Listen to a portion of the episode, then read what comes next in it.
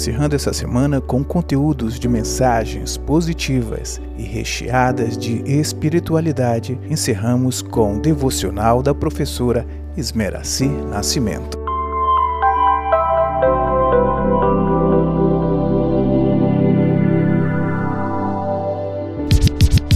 Informativo e dinâmico. IFCast, sempre ligado.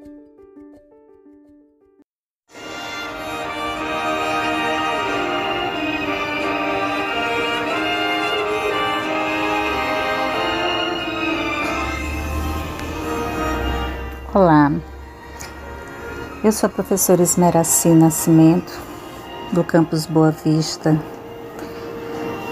do IF Roraima, e hoje quero passar um tempinho com vocês, compartilhando um pouco da palavra de Deus e do que ela tem nos ensinado sobre esses tempos difíceis, esses tempos de lutas e o que o Senhor Deus tem preparado para nós como acalento, como força, como alerta, né, para que possamos tentar entender um pouquinho do que é tudo isso. E nós vemos que os tempos, né, vêm trazendo para mais próximo de nós o medo, porque nas lutas nós vamos perdendo pessoas queridas, vamos nos assustando com, com o que vai acontecendo, as notícias que nos cercam, que nos bombardeiam diariamente e trazem insegurança, trazem todo tipo de, de inquietação né, para nossa alma, para o nosso coração. Esses tempos de luta que nos colocam acamados, que nos trazem angústia, eles já foram previstos né, na palavra de Deus.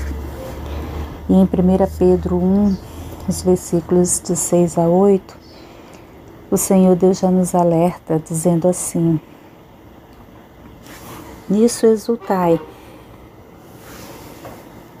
embora no presente, por breve tempo, se necessário, sejais contristados por várias provações, para que, uma vez confirmado o valor da vossa fé, muito mais preciosa do que o ouro perecível, mesmo apurado por fogo, redunde em louvor, glória e honra na revelação de Jesus Cristo, a quem não havendo visto, a mais, no qual, não vendo agora, mas crendo, exultais com alegria indizível e cheia de glória.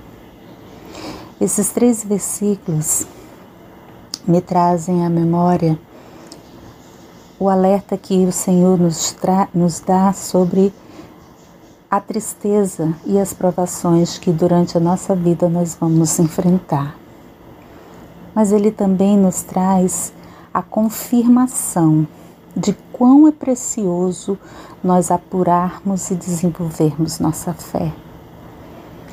E ainda que por mais que nós não vejamos, nós devemos amá-lo e exultar em alegria toda a glória e toda a graça que ele derrama sobre as nossas vidas esses tempos difíceis de doença, de perdas,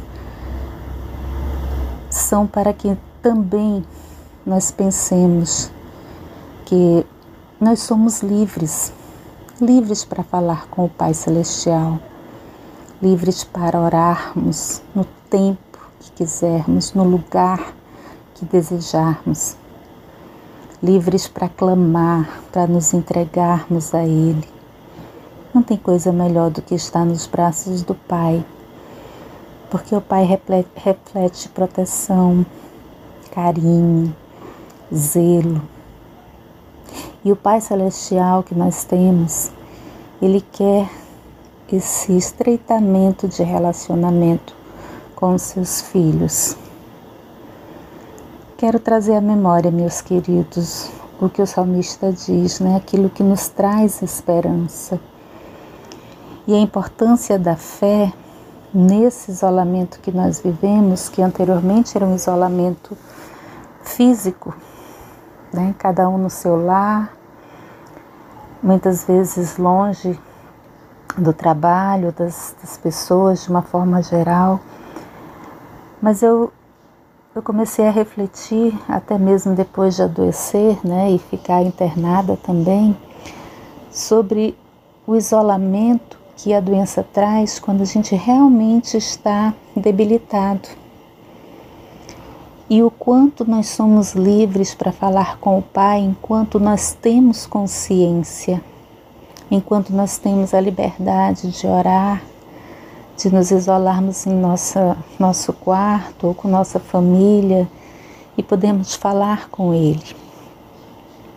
Mas quando a gente está numa situação muito crítica, muitos, né, até mesmo sem consciência, porque estão entubados, porque estão sedados, já não tem esse momento com o Pai. Olha como é importante nós aproveitarmos né, todo o tempo que nós temos para de fato estarmos junto dele, com o coração aberto, contrito, com o coração disposto a amar, disposto a aprender, disposto a dizer a Ele que Ele é o dono das nossas vidas. Porque no momento de inconsciência, amados, a gente não vai poder fazer isso por mais que sejamos livres, mas em algum momento o isolamento pode ser maior e a gente não, não consiga mais fazer isso. Então o tempo é agora, o tempo de oração, o tempo de lermos a palavra, de deixarmos o Senhor falar conosco através dela, para que Ele nos estenda a mão, para que Ele nos estenda a sua graça e que de fato nós tenhamos um relacionamento genuíno, amoroso e fiel com o Criador. E nesse momento de reflexão, gostaria também de trazer o Salmo 27, que em alguns dos seus versículos nos ajuda a compreender um pouquinho mais disso que nós falamos aqui, os versículos 7, 8 e 14. Ouve, Senhor, a minha voz, eu clamo, compadece-te de mim e responde-me. Ao meu coração me ocorre, buscai a minha presença. Buscarei, pois, Senhor, a tua presença. Espera pelo Senhor, tem bom ânimo e fortifique-se o teu coração. Espera, pois, pelo Senhor nesse momento de reflexão, o versículo 14, ele me trouxe muita paz, porque ele nos inspira a esperar pelo Senhor. Tempo é dele. As circunstâncias que nós vivemos estão sobre sob o seu comando, sob a sua direção. E aprender a esperar, eu penso que é um dos maiores desafios do ser humano. Mas esperar pelo Senhor nos traz esperança, porque o tempo é dele, o tempo de cura é dele, o tempo de alento é dele, o tempo em que ele vai curar o nosso luto, curar nossas feridas, nossas aflições. Mas veja o que o versículo diz: esperar por Ele, mas ter bom ânimo. Não deixar que a aflição tome conta do nosso coração, da nossa mente, não deixar que o medo nos, nos domine.